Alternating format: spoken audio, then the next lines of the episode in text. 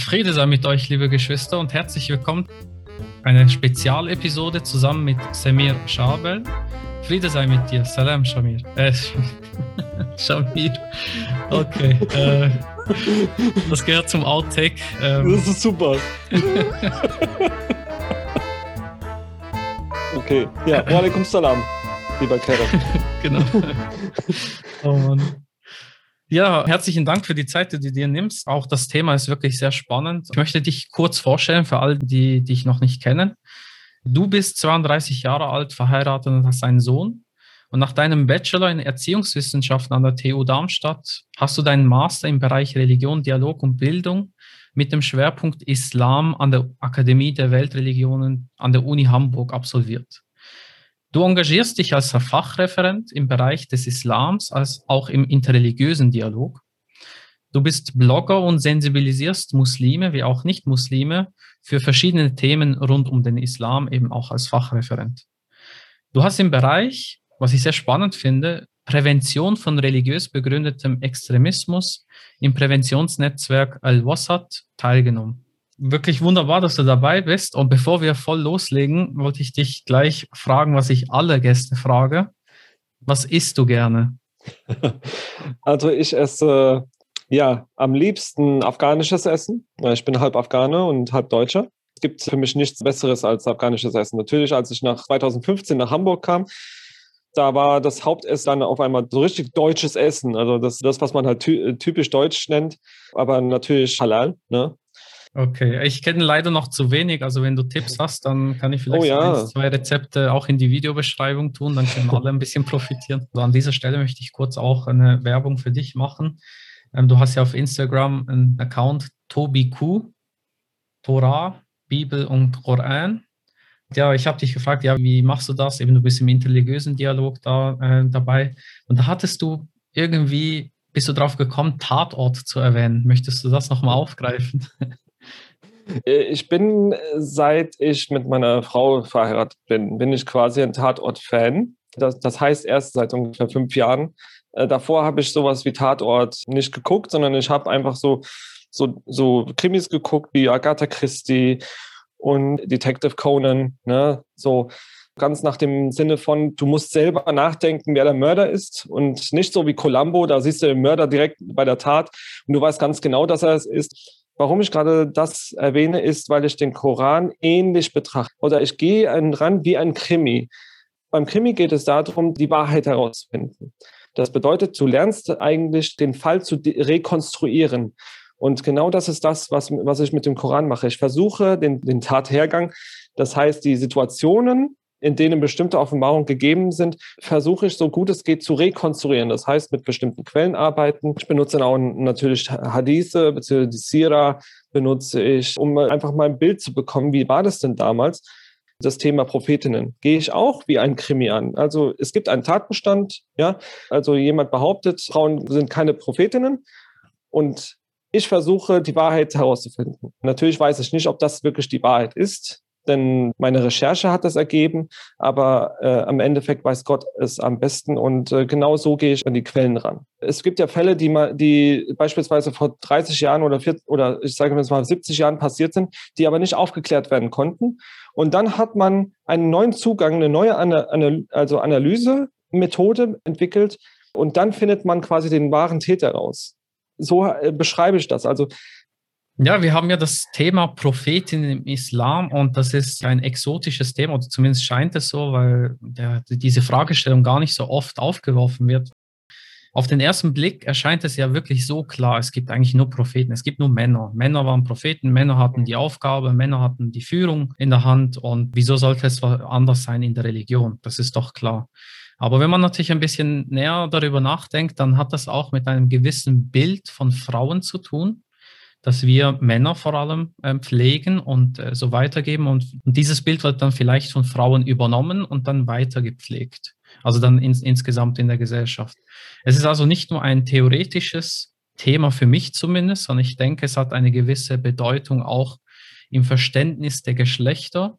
Im Verständnis aber auch in allererster Linie des Korans. Wie genau gehen wir eigentlich an den Koran?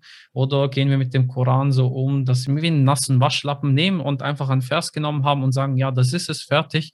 Und dabei die Tiefe und den Reichtum der Tradition in Bezug auf den Koran vernachlässigen. Und du hast eine Masterarbeit geschrieben dazu mit dem Titel Und als die Engel zu Maria sprachen, der Begriff Wahi im Kontext von Prophetinnen im Islam. Wie kamst du zu diesem Thema? Ich wollte jetzt nicht ein Thema aussuchen, wo viele Leute schon darüber äh, ellenlange Texte geschrieben haben, nicht etwas, was schon jahrelang durchgekaut wurde und etwas Neues, etwas Erfrischendes, was es in, also im deutschsprachigen Raum ist, noch nicht so gibt. Und dann hatte ich ein Gespräch mit meiner Mutter und sie hat dann mir vorgeschlagen, warum behandelst du nicht das Thema Prophetinnen?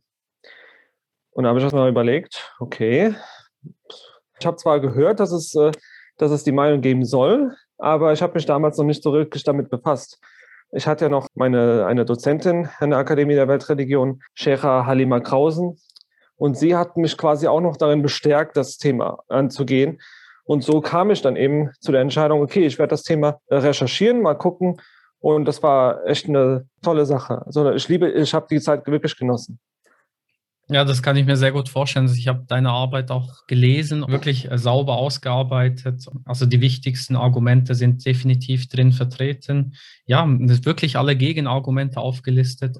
Ja, also zu dem Punkt, alle Argumente würde ich jetzt nicht sagen. Ich würde sagen, ich habe so die Argumente gesucht, die äh, im öffentlichen Diskurs gerne mhm. gen genannt werden. Aber natürlich sind noch nicht alle Argumente. Es gibt noch viel mehr Argumente als das, was ich in meiner Arbeit geschrieben habe. Aber das, was wirklich da drin sind, die, die wirklich am meisten verwendet werden als Gegenargumente gegen die äh, Position.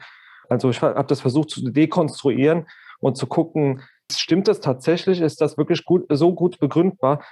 Und ist das überhaupt ein Argument? Und dann je mehr man sich mit dem Thema befasst, desto eher bekommt man eben dieses Bild, dass es ein vorprogrammiertes Thema ist. Die Propheten sind alle Männer, Frauen können das nicht sein, aus bestimmten Punkten können sie das nicht machen. Auf jeden Fall das erste Argument, und wir werden auch bestimmt noch weitere Punkte ansprechen, ist der Grund, dass sie eben Frauen waren. Das ist das eine Argument. Ja? Und, äh, aber darüber sprechen wir bestimmt noch. Ja, auf jeden Fall. Also ist auch ein bisschen die Motivation, wieso ich dieses Thema auch aufgegriffen habe für mich. Aber ich habe es natürlich nie so weit in die Tiefe recherchiert wie du jetzt. Ich dachte einfach, ah, das kann ja nicht die ganze Wahrheit letzter Schluss sein und äh, der Weisheit letzter Schluss. Und ja, es ist so für mich klar gewesen, das ist eine männlich dominierte Vorstellung von Frauen, die eben nicht einem gewissen Weltbild entsprechen. Und das führt dann eben nicht nur dazu, dass wir in der Theorie darüber nachdenken, sondern dass auch im Alltag, in der Gesellschaft, in Politik, äh, in der Familie dann auch äh, diese Bewertungen und äh, ja, Vorstellungen übernehmen und auch eben ja halt dann Frauen ihren Wert absprechen, den sie haben könnten. Mhm. Und auch der Titel ja Prophetin im Islam, denke ich so, Hä? Ist doch klar, im Koran stehen ja sogar Verse wie, ja, und wir haben vor dir nur Männer gesandt, denen wir eingegeben haben. Und äh, da habe ich dann auch ein bisschen geschaut, was das bedeuten kann. Also gerade dieses Wort Rijal, Rajul. Und äh, wenn man das anschaut, dann geht es eigentlich nicht um ein Geschlecht an sich, sondern es geht um den Menschen. Also die Antwort, die in diesem Vers geliefert wird, ist im Prinzip von, ja, wir haben nicht Engel gesandt, sondern Menschen als Gesandte. Und das hat mit dem Geschlecht nichts zu tun. Und die Wurzel Ra Jim Lam hat ja auch mit Menschen zu tun, die auf Beinen gehen, also auf äh, Schenkeln sozusagen laufen und mit Gebeinen durch die Welt gehen. Und das ist auch der Grund, wieso dieses Wort für Menschen gebraucht wird. Unter anderem, also die Wurzel hat natürlich viele Bedeutungen. Da habe ich gemerkt, okay, so einfach ist das nicht. Und wenn man so beginnt nachzudenken, merkt man auch, ah, guck mal, Maria hat ja irgendwie mit Engeln zu tun und dann beginnt man nachzudenken, hey, woher habe ich eigentlich diese Vorstellung, dass Prophetinnen nicht möglich sind? Wenn du so diese Argumente auch hörst, ähm, wie, wie war das für dich? Ich muss sagen, dass ich jetzt seit dieser, seit dieser Masterarbeit, aber auch seit äh, Arbeiten, Hausarbeiten, die ich äh, damals beim Studium geschrieben habe, einfach zu der Erkenntnis gekommen bin, dass das, was uns immer in, im Islamunterricht oder das, was uns immer Prediger im Internet vorpredigen, also diese ganz einfachen Sachen, dass das in Wahrheit einfach nicht so einfach ist, wie sie scheinen, sondern dass das einfach viel komplexer ist. Ich nehme mal ein ganz klassisches Beispiel. Äh, es gibt ja diese Auffassung, dass äh, die, äh, die Mehrheit der Muslime sagt, dass beispielsweise der, der Sohn, der geopfert werden soll, ist Ismail. Wenn man aber jetzt in die Quellen mal hineinschaut, und guckt, natürlich aus dem Koran selbst wird es nicht sehr deutlich, wer es ist. Das bleibt eigentlich offen. Aber selbst wenn man die, wenn man die Überlieferung anschaut, dann wird man erkennen, dass diese Sache schon bei der ersten muslimischen Gemeinschaft ein Disput gewesen war. Äh, es gab einige Gefährten, prominente Gefährten, ja, wie beispielsweise Abdullah ibn Abbas oder Abdullah ibn Mas'ud oder, oder selbst die Tabe'in, ja, hatten einen Disput darüber, welcher Sohn. Also es ist nicht ganz klar. Und wir sagen aber heute ist es Ismail und die Christenunion sagen Ishaq. Und für mich ist diese Vorstellung heute, die wir haben, eher eine politische Angelegenheit, eine politische Sache. Und das Thema Prophetinnen ist für mich kein religiöser, wirklich der religiöser Disput, denn vorher äh, sage ich ja, das war ein religiöser Disput. Aber heutzutage würde ich es eher als politischen Disput, eher als Gender-Disput bezeichnen. Es geht eher um das Geschlecht. Es geht nicht darum, ob sie die gleichen Qualitäten haben. Es geht um das Geschlecht. Männer sind Propheten, Frauen können es nicht sein, weil sie eben nicht dazu in der Lage sind. Ja. Und das äh, führt dann dazu, dass wir im Grunde ein Bild von Gott haben, dass er nur die Männer quasi vorrangig äh, behandelt und die Frau ist quasi so, so zur Seite geschoben. Genau. Ja, das kann ich ganz gut nachvollziehen. Also ich äh, denke sehr ähnlich. Eine Kritik, die sicher immer wieder kommen wird, deshalb war es mir wichtig, eben auch darauf hinzuweisen, dass äh, diese Vieldeutigkeit oder diese, diese Disput, den du schon jetzt äh, bei der Frage nach, welchen Sohn hat er in seinem Traum gesehen, äh, also Abraham, ähm, dass dieser eben von Anfang an schon da war. Es war nicht klar und irgendwie erst 100, 150 Jahre später schien es plötzlich einen Mainstream zu geben, der dasselbe sagt. Das ist dann eben so eine Entwicklung, wo man sieht, das war also nicht immer so eindeutig und es gibt keinen Konsens diesbezüglich. Und äh, das heute, das einfach, äh, ja, du hast ja eine spezielle Beziehung zu diesem Wort Konsens. Möchtest du gleich was dazu sagen? Ja, also ich habe sehr spezielle Beziehung, weil ich einfach nicht an sowas wie Konsens glaube. Also ich glaube an einen Konsens in den wirklich festen Dingen, also dass Gott eins ist. Ne, das ist zum Beispiel ein Konsens. Da, das ist Fakt, äh, da braucht man auch nicht zu diskutieren aber so Sachen wie Konsens, äh, dass es keine Prophetinnen gab. Ich meine, ich lebe jetzt im 21. Jahrhundert und ich weiß nicht, was früher war. Ich kann es nur äh, aus, ich kenne es nur aus den aus dem Koran her, aus den Geschichten, die der Koran erzählt. Ich kann es nur aus den Geschichten, die wir, die wir gelernt haben über die Propheten. Ich kenne es nur aus den Hadithen und so weiter. Aber aber wir wissen es im Endeffekt nicht. Und speziell bei Interpretationen gibt es keine Garantie, dass sie hundertprozentig richtig sind beispielsweise Ibn Kathir redet von einem Konsens in seinem Tafsir und auch in sein, seinem Buch über die Propheten redet er von einem Konsens. Aber er sagt nicht nur, es gibt einen Konsens, er, er zitiert zum Beispiel Al-Ashari, der Begründer der Ascharitischen Theologischen Schule. Und er sagt, nach Al-Ashari gibt es einen Konsens, dass äh, der Ahlus Sunnah wal Jama'ah, dass es keine Prophetinnen gab oder dass Gott keine Frauen als Prophetinnen sandte.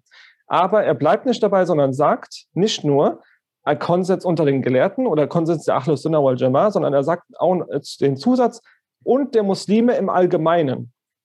Also das ist so ein Satz, da habe ich das, ich habe es gelesen, ich habe gedacht, nee, das kann jetzt nicht dein Ernst sein. Also äh, und das Lustigste war einfach nur, dass wenn man die Position von Al-Ashari kennt zu dem Thema, dann war das für ihn keine, keine Frage, dass es Prophetinnen gegeben haben könnte. Also mhm. jemanden zu zitieren, der eigentlich das Gegenteil glaubt, finde ich eine sehr amüsante äh, Sache. Also deswegen, also ich kann, ich kann mit dem Begriff Konsens kann ich nicht mit, äh, vereinbaren. Also ich glaube für mich auch, wenn ich ein Unwort aus der Islamwissenschaft äh, oder islamischen Theologie wählen müsste, wäre es dieses Wort. Das ist eben das Schöne. Es gibt ja de, den Spruch, es gibt 70.000 äh, Tafsir, also Plural von Tafsir. Mhm. Und die Zahl ist ja natürlich äh, einfach Fantasie, aber damit wird gesagt, es gibt so viele Kommentare, so viele verschiedene Meinungen. Mhm. Ähm, Und das ist eben auch das Schöne. Die Gelehrten haben früher diesen Disput in aller Höflichkeit, so gut es geht, natürlich nicht alle, aber ähm, mhm. die meisten haben versucht, das in äh, kultiviertem Disput eben miteinander auszudiskutieren. Ähm, so die Fragestellung, ja, es, es ist eine moderne Erscheinung, wollen wir jetzt wegen 21. Jahrhundert alleine diese Frage aufwerfen? Ist es mhm. eben eine sehr gute Antwort zu sehen, nein, das war früher schon ein Thema. Mhm. Und es ist eigentlich auch egal, zu welcher Zeit eine Fragestellung aufgeworfen wird, solange es so ein wenig um die Wahrheitssuche geht, mhm. denke ich. Was ich noch erwähnen wollte, ist, äh, ja. also ich habe jetzt kein, ich habe jetzt kein Problem Konsens im Sinne von, es gab unter bestimmten Gelehrten einen Konsens. Das kann man ja sagen. Ne? Es gab einen Konsens, die gesagt haben, es gibt keine Prophetinnen, aber wiederum gibt es einen Konsens unter bestimmten Gelehrten, die gesagt haben, es gibt Prophetinnen, es gab Prophetinnen.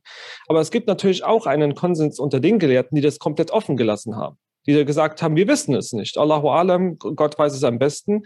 Aber zu sagen, es ist der Konsens aller Muslime, ist natürlich, ist natürlich ganz fehl am Platz. Ja, so. Ja, vielleicht noch eine weitere Frage, die auf jeden Fall also sich mir gestellt hat früher. Ja, hätte man Frauen überhaupt zugehört? Hätten sie sich mhm. durchsetzen können? Es scheint ja so zu sein, dass sie das äh, körperlich schwächere Geschlecht sind. Also so, so im Durchschnitt, sage ich mal, kann man das sicher so sagen.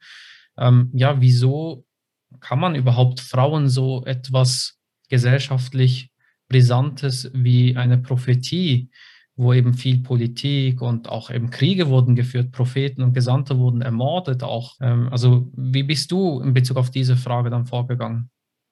Ja, diese Frage habe ich tatsächlich nicht im Rahmen meiner Arbeit beantwortet, sondern das ist eine Frage, die hat sich erst neulich ergeben, auch durch Diskussionen im sozialen Netz, wo dann auch äh, bestimmte Kommentare gefallen sind, ja, Frauen, die können sich doch nicht durchsetzen und eine Frau hätte man damals nie zugehört. Ne? Und da habe ich auch nicht lange, äh, dann auch dann nicht lange überlegen müssen, wie war das eigentlich denn mit, dem Prof mit unseren Propheten, die im Koran erwähnt werden? Weil da war es ja so, dass sie am Anfang ja auch kein Gehör gefunden haben. Also äh, wenn du mit etwas Neuem kommst, dann ist es klar, dass es immer einen Widerstand geben wird. Und bei den Propheten war es nicht anders. Sie kamen mit, mit oder beziehungsweise es muss nicht neu, neu gewesen sein. Das war vielleicht schon im, das Hintergrundwissen dieser, dieser Leute. Aber sie wollten ihren alten Weg nicht aufgeben und deswegen haben sie das verteufelt. Genau das war zur, äh, zur Zeit aller Propheten. Also bei Mohammed war das so, die äh, Religion, die Abraham bzw. Ismail in, in Mekka, äh, den, den einen Gott glauben, den sie ausgelebt haben, das ging ja äh, in Vergessenheit oder nicht unbedingt in Vergessenheit, aber man hat etwas hinzugefügt und deswegen gab es dann diese 360 Götter. Und als Mohammed kam, um dann die, die diese vollkommene Religion, das was früher die, diese ursprüngliche Religion wieder brachte, ähm, ja, was war das, äh, die erste Reaktion? Die meisten haben gesagt, du spinnst wohl. Oder die haben es nicht einfach so erstmal akzeptiert, sondern sie haben ihn der Lüge bezichtigt, sie haben ihn den Dichter genannt, sie haben ihn einen Verrückten genannt, sie haben ihn einen Wahnsinnigen äh, genannt. Also die selbst unsere männlichen Propheten hatten Riesenschwierigkeiten, Gehör zu finden. Äh, wir wissen, bei Noah gibt es auch Überlieferungen, dass er 1000 Jahre Dauer gemacht hat, und in den 1000 Jahren hat er nicht gerade sehr viele Anhänger gehabt. Er hatte vielleicht eine Handvoll, seine eigene Familie. Und äh, alle anderen sind durch die Flutwelle, durch die Sintflut sind sie dann um Zim gekommen. Also da sieht man, dass äh, selbst unsere männlichen Propheten schwierig hatten, Gefolgsleute zu finden. Und das ist auch der Grund, weswegen Allah im Koran dann sagt, Allah leitet die Menschen recht. Oder er sagt dem Propheten, nicht du leitest die Menschen recht, sondern Allah leitet die Menschen recht. Und äh, wenn es eine Frau gewesen wäre, die hätte genau dieselben Probleme gehabt. Und es wäre nicht an ihr, die Leute recht zu leiten, sondern es wäre immer noch Allahs Sache, die Leute recht zu leiten. Und deswegen kann man nicht von vornherein sagen, ja, Frauen hätte man damals nicht zugehört, weil das eine patriarchalische Gesellschaft gewesen ist. Ja, also da kommen mir gerade einige Verse auch in den Sinn, die dazu sehr gut zu passen scheinen. Also zum Beispiel Surah 2, Vers 170, ähm, als du vorhin eben Mohammed erwähnt hast. Also sie bringen ja sozusagen was Neues in Anführungszeichen. Das ist ja eigentlich nur eine neue Form der Sprache vielleicht, aber derselbe Inhalt wie früher, eine Bestätigung von früheren ähm, Offenbarungen, äh, wenn man so will. Ähm, und in Sura 2, Vers 170 steht dann, und wenn ihnen gesagt wird, folgt dem, was Gott herabsandte, dann sagen sie, vielmehr folgen wir dem, was wir bei unseren Vätern vorfanden. Mhm. Auch dann, wenn ihre Väter weder etwas verstanden noch Rechtleitung fanden. Und ich finde gerade den letzten Teil hier so spannend. Also sie haben weder etwas verstanden noch haben sie Rechtleitung gehabt. Also der Tradition zu folgen ist in dem Sinne okay, wenn es entweder auf Rechtleitung aufbaut, natürlich, also dann hat man die Rechtleitung Gottes, das will man da noch hinterfragen. Ähm, oder wenn man etwas verstanden hat, also Argumente hat. Das ist dann so eben der Begriff des Verstands. Und da wird auch eben auf Arabisch das Wort oder das Verb Yaqilun verwendet. Also mhm. Aql ist eine, hat eine große Wichtigkeit. Und eine andere Stelle, die mir noch in den Sinn kam, ist aus Surah 10, Vers 36 und folgende. Also das, was ich vorhin gemacht habe, so im Sinne von, ja, Frauen und so weiter und so fort, hätten die das nicht so machen. Das ist eine Vermutung. Ich weiß mhm. es ja nicht, oder? Das ist, denke ich, so ein, eines der Hauptprobleme in den Diskussionen. Und da spielt es keine Rolle. Das machen auch Akademiker. Ich selber habe das auch schon häufiger mhm. gemacht. Wir sollten häufiger, also besser darauf achten, dass wir nicht mit Vermutungen vorgehen. Und in Surah mhm. 10, eben Verse 36 und folgende steht, und die meisten von ihnen folgen ja nur einer Vermutung.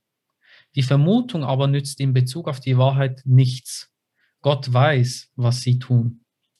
Dieser Koran kann unmöglich ohne Gott erdichtet werden. Er ist vielmehr die Bestätigung dessen, was vor ihm vorhanden war und die ins Einzelne gehende Darlegung des Buches. Kein Zweifel an ihm, er ist vom Herrn der Welten. Oder sagen Sie, er hat ihn erdichtet, sprich, dann bringt eine Sure, die ihm gleich ist, bei und ruft, wenn ihr könnt, anstelle Gottes an, so ihr die Wahrheit sagt. Nein, Sie erklären für Lüge das, wovon Sie kein umfassendes Wissen haben und bevor seine Deutung zu Ihnen gekommen ist. So haben es auch diejenigen, die vor ihnen lebten, für Lüge erklärt.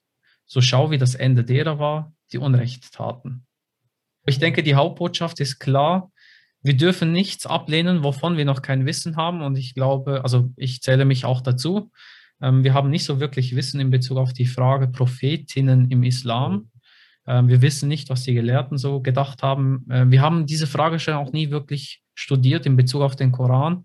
Die meisten äh, nicht. Es gibt einige, die haben es gemacht. Und ja, dass man nicht von Anfang an sagt, ah, das ist falsch, weil es widerspricht meiner Denkart, sozusagen der Denkart meiner Vorväter. Mhm. Und äh, das, das ist, denke ich, ein großes Problem. Und deshalb ist es auch so wichtig, dass wir, glaube ich, dieses Thema aufgreifen. Ja, es gibt einen sehr schönen Satz von äh, Maulana Wahiduddin Khan, einem Gelehrten aus, äh, ich meine, Indien. Er hatte bezüglich des Korans gesagt, dass derjenige, der ein offenes Herz hat, wenn wir die, seine Geheimnisse ergründen wollen, dann wär, wird Gott uns auch einen Weg bahnen, ihn auch zu verstehen. Also er sagte auch, äh, dass es nicht unbedingt notwendig ist, jemanden zu, neben sich zu haben, der das Buch erklärt, sondern selbst derjenige, der den Intellekt dazu hat, der auch eben offen ist, der kann die Geheimnisse des Korans auch selbst ergründen. Und derjenige, der sein, sein Herz verschlossen ist oder, oder quasi mit Vorbehalt an den Koran rangeht, äh, von dem kann man nicht sagen, dass er die Geheimnisse des Korans vollends ergründen wird. Wenn wir jetzt mit Behauptungen rangehen, ja, also ja. Ähm, wenn wir jetzt zum Beispiel lesen im äh, Omar ja, wir haben äh, vor dir nur Männer gesandt, ja, dann, dann, dann lese ich das quasi mit dem Vorwissen, ah, Frauen sind keine Prophetinnen, suche also das, was mir hilft, dass, äh, dass ich das quasi bekräftige. Und dann lese ich den Satz und dann sage, aha, siehst du, Männer. Ja, Männer. Aber äh, das ist nicht mit offenem Herz rangehen, sondern mit offenem Herz rangehen ist, zu gucken, was bedeutet Rijala. Ja, gibt es noch andere Bedeutungen dafür? Oder, gibt, oder guckt, man guckt sich andere Übersetzungen an und guckt, wie, wie wurde das Wort überhaupt übersetzt. Und bei Maulana Wahiduddin Khan beispielsweise oder bei Leuten wie ähm, Maulana Maududi, sie übersetzen eben nicht Männer, sondern Rijalan bezüglich Menschen, Human Beings. Ja, da ähm, bringst du mich wieder auf einen Koranvers, also mit diesem offenen Herzen das ist ja, wird ja zweimal zumindest im Koran auch aufgegriffen mit dem Ausdruck Qalb Selim, mhm. also die, die zu Gott mit einem gesunden oder unversehrten Herzen zu Gott kommen, Qalb Selim, also auch dieselbe Wurzel wie Islam oder Muslim, also mhm. eben friedfertig, offenherzig, unversehrt, gesundes Herz. Und äh, das gehört definitiv für mich dazu. Das heißt, die werden eben auf Gottes Wegen wandeln, inshallah, so Gott will. Die ihr Herz öffnen für die Wahrheit und selbst wenn es gegen die Masse ist, selbst wenn es gegen äh, den Mainstream geht, in gewissen mhm. Fragestellungen. Also ich sage nicht, man muss immer gegen Mainstream sein und das sei die Wahrheit, das wäre ja auch Quatsch, aber ähm, man soll zumindest die Offenheit haben, dass eben dass der Mainstream nicht alles weiß oder nicht alles richtig äh, wiedergibt. Genau. Genau. Ja, also von dem her haben wir schon einige Argumente eigentlich schon aufgegriffen. Ja, so in Bezug auf Frauen natürlich, dass nur Frauen äh, Führungs, äh, keine Führungspersönlichkeiten sein können und so weiter. Ähm, ich würde mal diese Aspekte ähm, auslassen, sondern auf andere Aspekte eingehen, wie zum Beispiel eben die Begriffe überhaupt. Also Prophet, Nebi, mhm. kann man auch noch darüber diskutieren, weil ähm, Prophet ist ja ein Wort, das wir jetzt aus dem Deutschen kennen, das auch einen eigenen Ursprung hat. Nebi auf Arabisch hat ja mit einer äh, Berichterstattung an und für sich zu tun. Also Neba'a heißt berichten, also kann man so übersetzen, gibt es natürlich auch andere Varianten, aber es ist nicht prophezeien an und für sich oder weissagen, sondern es ist berichten. Und du hast ja in deinem Titel von der Masterarbeit hast du Wahi drin. Mhm. Und wieso ist dieser Begriff wichtig? Weil das ein essentielles Argument der Befürworter ist.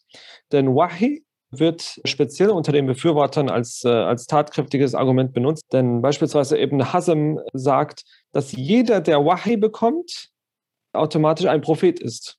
Dann gibt es natürlich auch Stellen aus dem Koran, wo gesagt wird, dass die Bienen Wahi bekommen haben, ja, Inspiration. Ne? Jetzt muss man überlegen, ist das Wahi, was, was die Bienen bekommen, ist das dasselbe, was die Propheten bekommen? Und äh, da gibt es halt Dispute darüber. Also äh, manche sagen, nein, das hat überhaupt nichts damit zu tun, weil das ein, weil diese Form von Wahi, diese Inspiration, ist ein Instinkt. Das heißt, Tiere sind instinktive Wesen und folgen ihren Instinkten. Und Gott gibt quasi der Biene ein, dass sie sich in, auf Bergen, in Höhlen quasi ihr Nest bauen sollen. Und aus deren Nestern gewinnt man dann eben den Honig und so weiter dass dieser, dieser Wahi, die die Propheten bekommen haben, das sind Inspirationen in verschiedenen Formen. Ibn Hassan hat das in verschiedenen Formen kategorisiert. In Träumen, Visionen, wahre Träume. Und da gibt er halt auch Beispiele. Aber Wahi ist quasi das Element der Befürworter.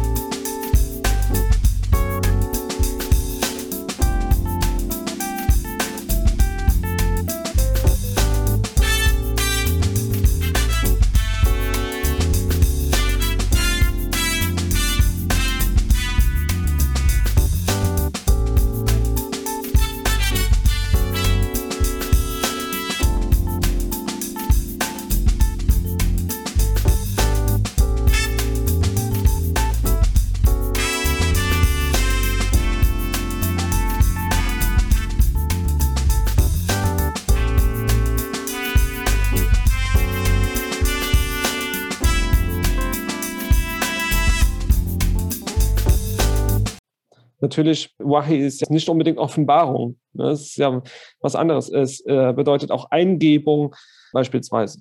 Ja, und das, da muss man halt gucken nach der Bedeutung des Begriffs. Mhm.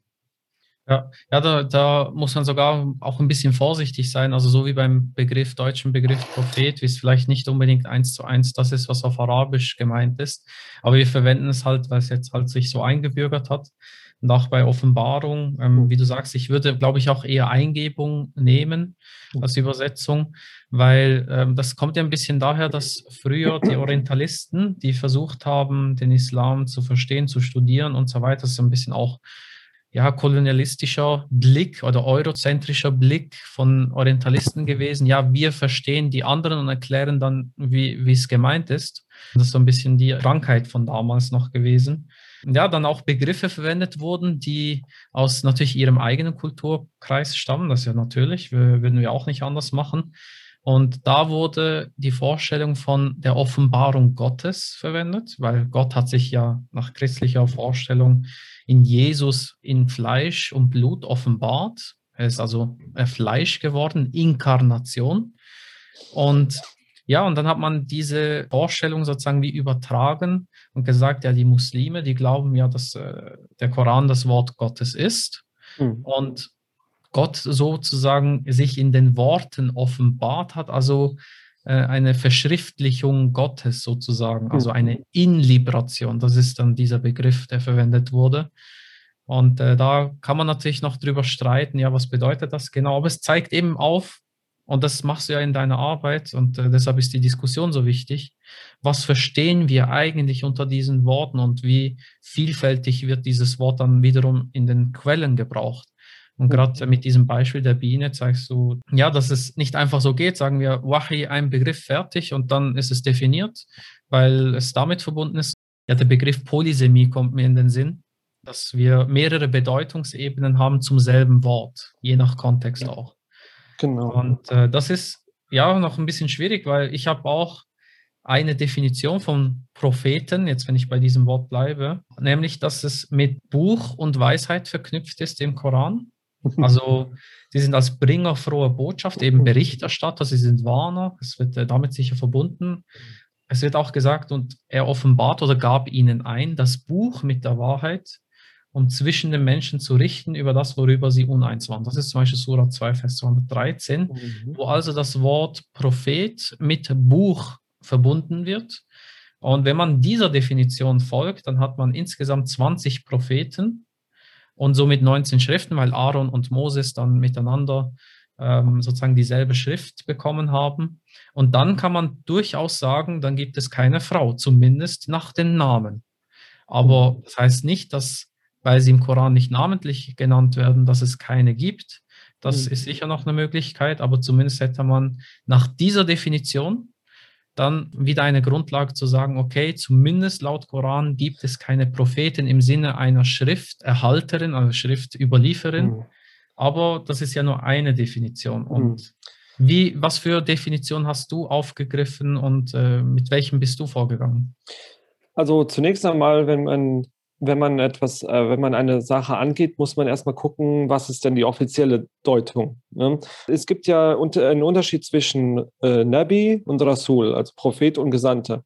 Mir wurde damals auch erklärt, dass ein Nabi jemand ist, der eine Offenbarung erhält und ein Rasul ist jemand, der noch zusätzlich eine Schrift erhält, einen Auftrag zu, zu einem Volk zu gehen und quasi den Glauben zu verbreiten. Da hat sich mir ein Problem erschlossen, denn wir haben beispielsweise die fünf großen Propheten. Das ist beispielsweise Abraham, das ist Moses, das ist David, das ist äh, Jesus und, das, und Mohammed. Das sind quasi die fünf großen Propheten, Schriftpropheten könnte man auch sagen. Und jetzt, wenn wir uns die Frage stellen, ja, sind es alle Gesandte gewesen? Und dann kann man sagen, okay, Abraham, klar, er ist als Gesandter geschickt worden zu seinem Volk. Das liest man ja auch im Koran. Äh, Moses, ganz klar, wurde zum Pharao geschickt. Dann haben wir Jesus, wurde zum Volk Israel geschickt. Dann haben wir Mohammed als Gesandten. Was ist aber mit David? Wurde er geschickt? Wurde er zu irgendeinem Volk geschickt? Und da wird man feststellen, dass David nicht mal nicht als Gesandter bezeichnet wird. Also was bedeutet das jetzt? Bedeut also die offizielle Meinung sagt, okay, alle, die eine, eine göttliche Schrift, eine göttliche, also quasi eine eine, ein Gesetz bekommen haben, in dem Verbote, Gebote geschrieben sind, äh, der ist ein Gesandter. Aber wenn ich David habe, die Psalmen, und wenn ich im Hinterkopf weiß, okay, die Psalmen sind nicht irgendwelche neuen Gesetze gewesen, sondern das sind eher Gebete, die er gesprochen hat. Das liest man beispielsweise aus, auch aus den Überlieferungen. Äh, dass das Gebete beinhaltete, aber keine Gesetze in dem Sinne. Und deswegen, für mich war er nur ein Prophet, weil er nicht zu einem Volk geschickt wurde, sondern er hat über sein Volk geherrscht. Und das, was er bekam an Schrift, ist kein Gesetz, sondern ein, Gebet, ein Gebetsbuch. Und dann muss man halt auch sagen, okay, wenn Propheten eine einfache Prophetenschrift bekommen, es gibt ja auch den, den Ausspruch, nicht jeder Prophet ist ein Gesandter, aber jeder Gesandte ist ein Prophet. Ne? Also für mich ist jemand, der ein Buch erhält, nicht gleichzeitig ein Gesandter. Also das ist das, was ich auch äh, in meiner Recherche eben geschrieben habe, dass die offizielle Version nicht, nicht so einfach ist, wie wir es uns vorstellen. Es ist viel komplexer und ich habe auch äh, eigene Definitionen gemacht anhand des Korans. Und da sage ich, Gesandte sind diejenigen, die eben zu einem Volk geschickt werden Und Propheten sind diejenigen, die Offenbarung bekommen in Form von Träumen, Visionen oder von oder Schriften erhalten. Also das ist quasi meine Definition. Okay, ja, das wäre natürlich ein ganz eigenes Thema für sich. Was ist der Unterschied mhm. zwischen Prophet und Gesandt? Und ich habe dazu auch schon mal einen Artikel geschrieben gehabt, aber ich glaube, das können wir gerne mal zu einem anderen Zeitpunkt vertiefen. Das würde ich sehr spannend äh, finden.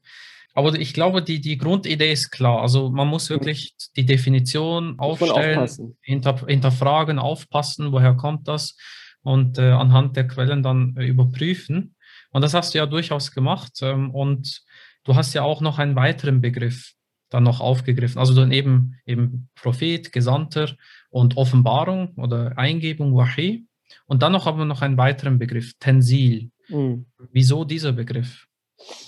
weil Tanzil und Wahi mit, äh, sehr eng miteinander verknüpft äh, sind. Also, also der Koran beispielsweise wird, äh, wird als Offenbarung verstanden, aber auch als Tanzil, als etwas, was herabgesandt wurde. Wir kennen Verse wie beispielsweise Surat al-Qadr, äh, wo es heißt, وَمَا إِنَّا أَنزَلْنَاهُ فِي لَيْلَةِ الْقَدْرِ وَمَا أَدْرَاكَ مَا لَيْلَةُ الْقَدْرِ لَيْلَةُ الْقَدْرِ خَيْرٌ مِنْ أَلْفِ شَهْرٍ Tanazzalul Malaikatu wa Ruhu. Also Tanazzalul, also die, die Engel werden hin, hinabgesandt. Ja, und, und wa Ruhu, also der, und der Geist.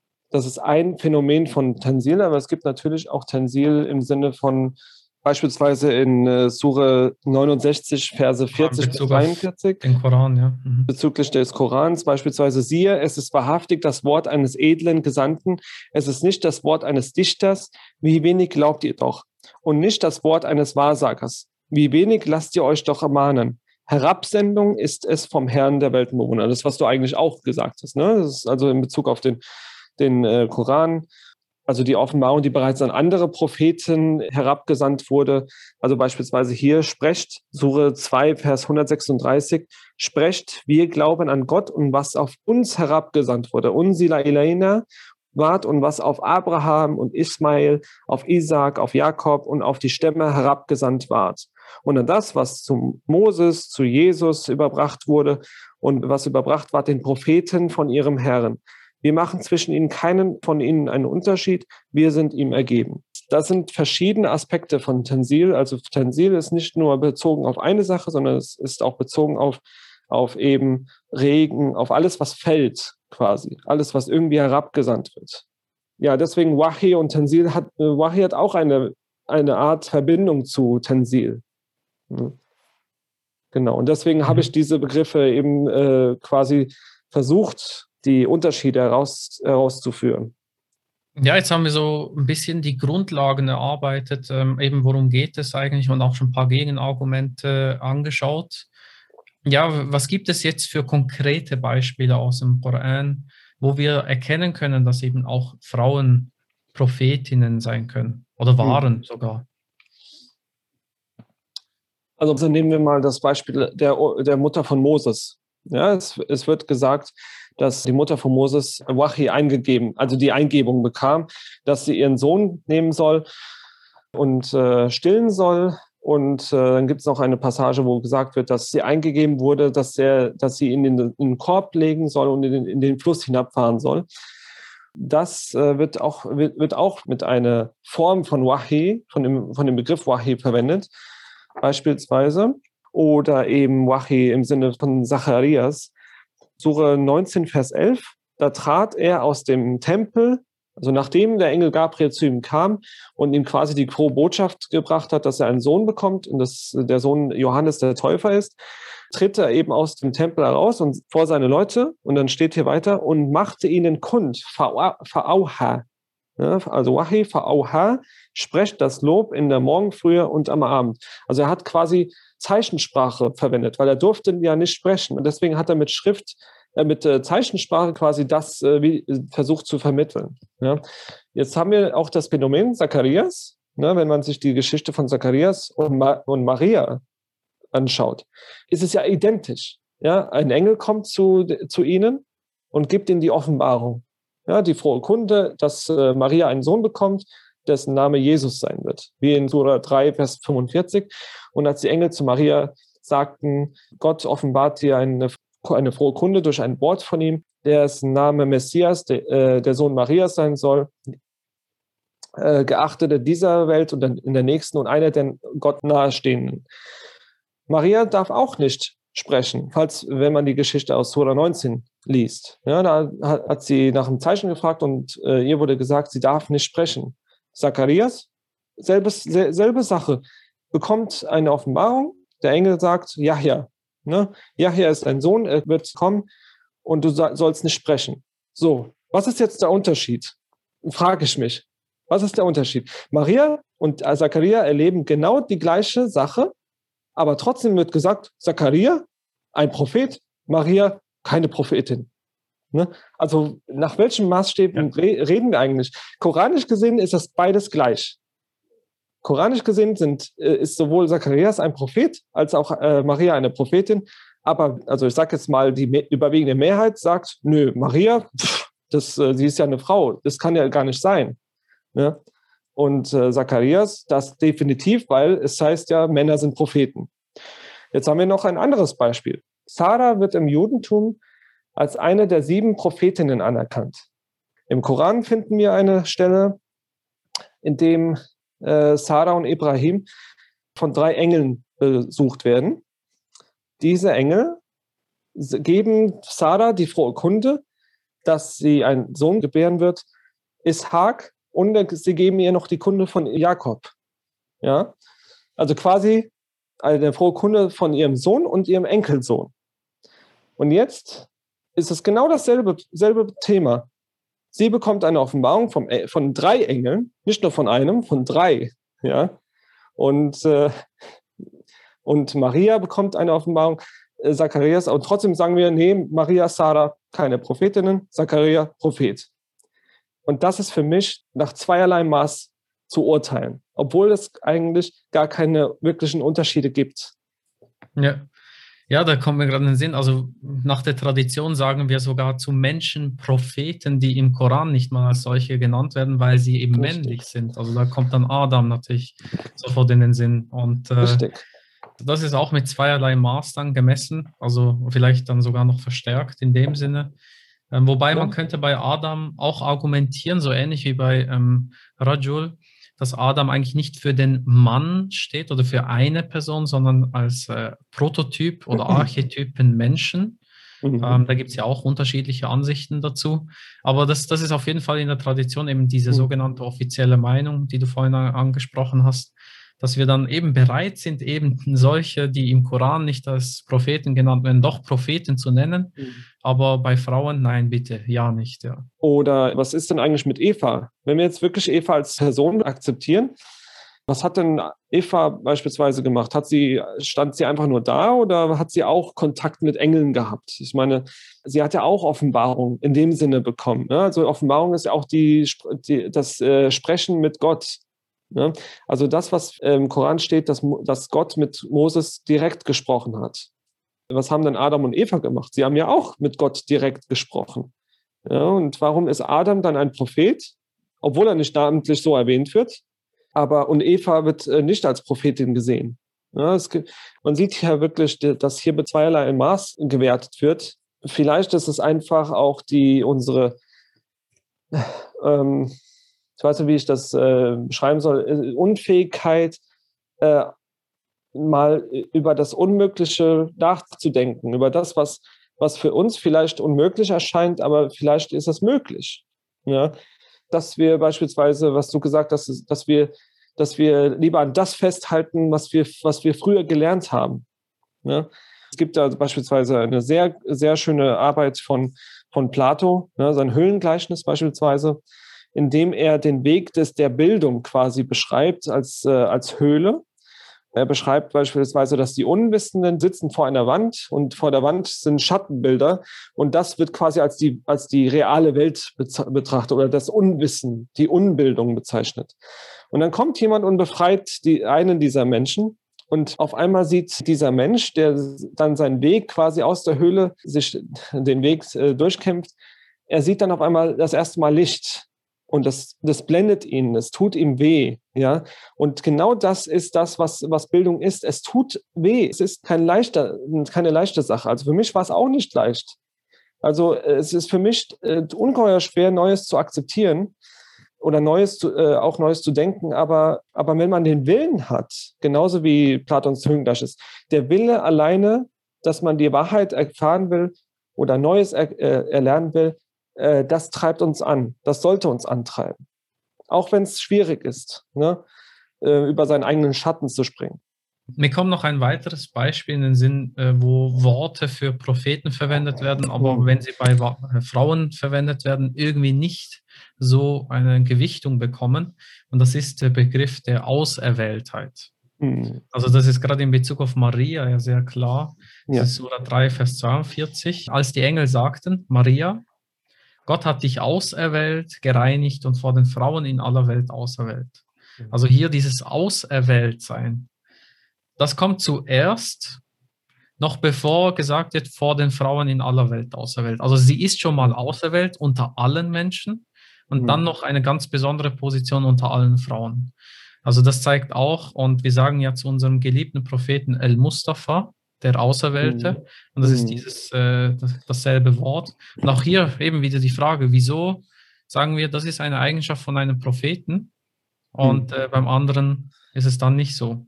Obwohl, da kann man ja auch noch ein bisschen ähm, argumentieren in beide Richtungen. Also das ist nicht so eindeutig, will ich auch nicht so darstellen. Aber es ist sicher der Blick auf, wieso machen wir das eigentlich so und immer so und das ist ja nicht der einzige Weg. Ja. Es ist ja auch dasselbe wie mit dem Wort Siddiq. Ja, also wir, wir lesen beispielsweise, eine der großen Gegenargumente gegen die Vorstellung von Prophetinnen ist, dass man, dass die Gelehrten gesagt haben, es gibt verschiedene äh, Stufen. Dann gibt, es gibt einen Gesandten, dann unter den Gesandten sind die, sind die Nabis, also die Propheten, und unter den Propheten sind die Vertrauenswürdigen. Äh, die, die Siddiqs, ja, die Leute, die vertrauenswürdig sind. Äh, viele der Gelehrten, die gegen die Prophetie von Frauen sind, die sagen, Marias höchste Stellung ist die einer, einer Vertrauenswürdigen, also einer Siddiqa. Das heißt ja auch im Koran an einer Stelle über Maria wa ummuhu Siddiqa. Also sie war eine wahrhaftige Frau, eine, eine vertrauenswürdige Frau.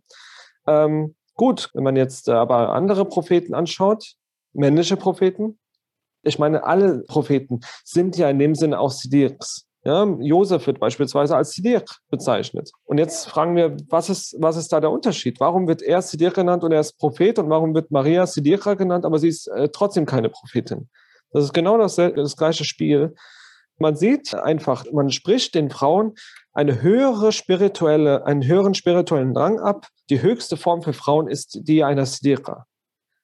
Das finde ich höchst, also finde ich sehr problematisch das, das ist ja nicht nur auf der theoretischen Ebene, sondern hat eben auch wirklich gesellschaftliche oder zumindest gemeinschaftliche Auswirkungen. Wenn ich zum Beispiel die Ahmadiyya-Gemeinschaft anschaue, bei ihnen kann eine Frau nicht äh, Khalifa werden. Hm. Also das ist schlicht unmöglich.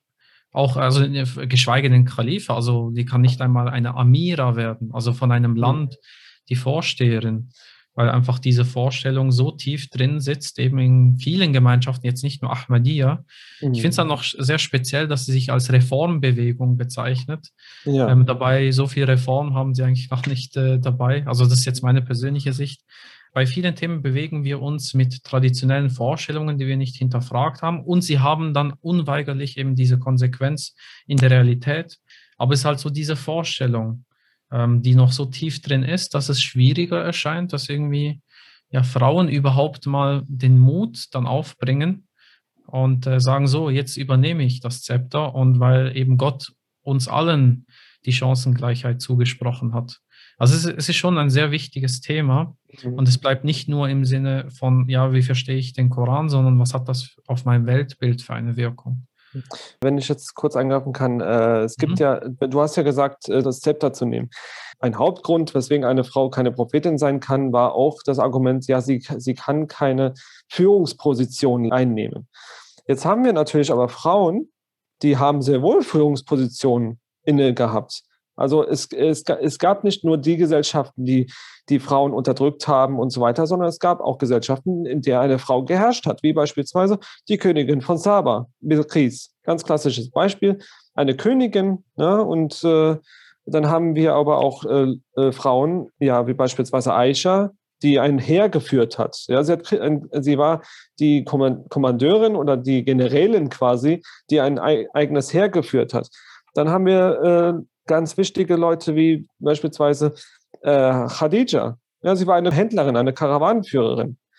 Oder beispielsweise, jetzt kommt das Thema, was, was natürlich sehr, äh, sehr kontrovers äh, diskutiert wird, um Waraka. Wer war um Waraka? Eine Imamin, eine Vorbeterin. Ja? Und alleine, alleine das Thema auch Prophetinnen äh, in Bezug auf Imamin, also eine, eine Vorbeterin, ist auch schon wieder eine Tendenz, oh nein, jetzt kommen die Leute, jetzt sagen sie, ja, Frauen dürfen jetzt auch vorbeten und vor Männern und so weiter. Und das ist auch wiederum geknüpft an ein Argument, dass auch manche Gelehrte ge äh, gesagt haben, ja, Frauen dürfen dem, dementsprechend auch keine Gebete leiten, weil sie, weil eher eben nur Männer Gebete leiten dürfen und Frauen dürfen das nicht. Aber wir haben ja auch Ge Gelehrte, die das äh, durchaus akzeptiert haben, dass Frauen äh, vorbeten durften, ja, wie eben Taimir, eben Taimir wohlgemerkt, ne, ein sehr, sehr ultraorthodoxe. Ja. Äh, oder Atabari, ja, ja. Atabari beispielsweise, ne? aber das, das ist halt nochmal ein ganz anderes Thema. Aber das ist somit ein Thema, äh, Frauen könnten keine Führungsposition. Es äh, bezieht sich aber auch äh, auf eine Überlieferung des Propheten, die immer gern genutzt wird, dass ein Volk niemals Erfolg haben wird, wenn es von einer Frau geleitet wird. Ne? Also das ist auch ja. wieder so. Es werden bestimmte auch Hadithe verwendet, um zu sagen, Frauen deswegen dürfen Frauen auch keine Prophetinnen sein. Ja. Ja, da, da ist immer wichtig, dass man eben schon allein aus dem Koran ein Gegenbeispiel hat. Ich frage mich dann auch, wie solche Hadith überhaupt noch ja, herumgereicht werden können. Also wirklich so im Sinne von Frauen dürfen gar nichts mehr machen, am besten zu Hause eingesperrt sein oder so. Also es geht dann nicht bei allen so natürlich, ich übertreibe ein wenig, überspitzt formuliert. Ähm, aber es geht dann in die Richtung und äh, dass Frauen eigentlich nichts zugestanden wird, obwohl im Koran eben ja, mehrere Gegenbeispiele dafür da sind und auch aus der Geschichte und auch Arabia, die Mystikerin, die sozusagen ähm, den Grundstein für den Sufismus gelegt hat, mhm. eine Frau. Ähm, mhm. Also ich meine, das ist jetzt, ja, das, das muss man zuerst mal schaffen, einen Grundstein für einen mystischen Weg innerhalb einer großen Hochreligion. Legen. Fatima, ja. Fatima Samarkandi, Fatima. Mhm. Ja, Fatima ja. Samarkandi, die, die, die als erste Frau, die quasi die erste äh, Universität gegründet hat. Mhm. mhm. Ja, also in dem Sinne auch ein Aufruf an alle Zuhörerinnen, dass wir wieder mehr weibliche Gelehrsamkeit auch brauchen und auch wünschen. Also ich wünsche es auf jeden Fall. Und äh, dass das auch wieder durchgemischt wird, ja. Ich würde ja gerne einen, mal einen Koran-Kommentar von einer Frau lesen. Mhm. Es gibt natürlich so Ansätze wie beispielsweise Amina Wadud, ne? Äh, aber so richtig einen richtigen Koran-Kommentar von einer Frau geschrieben, das habe ich bis, also das, das, darauf warte ich immer noch. Ja. Also, liebe Frauen, ihr habt es gehört hier. Auf, äh, und, und ich sage, ja. und äh, wer es schafft, so einen Kommentar, äh, Koran-Kommentar auf die Beine zu stellen, eine, der, eine, eine wissende Frau, der wird äh, definitiv einen Platz in meiner Bibliothek haben. in meiner kleinen. Und auch in meiner, ja. definitiv. ja. Cool. Ja, vielen herzlichen Dank, Samir. Ich würde gerne noch stundenlang weiterreden. Es gibt ja, so viele Aspekte. Ähm, eben in Bezug auf Frauen äh, gibt es viele Themen, äh, die man noch aufgreifen könnte, die so ganz klassisch sind. Ähm, aber ich möchte das jetzt nicht sozusagen zu, ja, zum Frauenbildthema machen. Das hatten wir auch bei uns im Podcast schon. Mhm. Ich glaube, wir haben die wichtigsten Aspekte aufgegriffen und äh, Ansätze zu, oder Denkanstöße geliefert. Vielen Dank an dieser Stelle. Ja, dann. Ich danke dir. Auch. Gerne. Ich danke dir auch für die, für die Einladung beziehungsweise für die für diese Möglichkeit, dass wir mal darüber sprechen, ne, weil das ist ein, ein sehr wichtiges Thema. Äh, ja, ich hoffe einfach, dass mehr Leute auch den Mut haben. Also es war wirklich für mich eine wirklich eine Kraftprobe, mich mit diesem Thema zu befassen. Und vielleicht werden wir wird dadurch auch äh, die Motivation kommen für andere, die auch bestimmte Themen aufgreifen, die den Mut haben, auch mal über den Horizont hinaus zu schauen. Ja. Über den eigenen natürlich.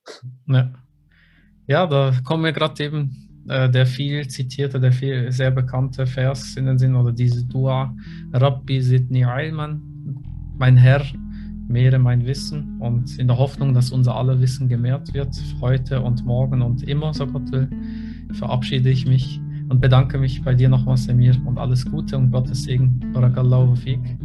Ja, vielen, vielen Dank, Barakallahu Fik und äh, Assalamu alaikum. Ich wünsche euch alles Gute.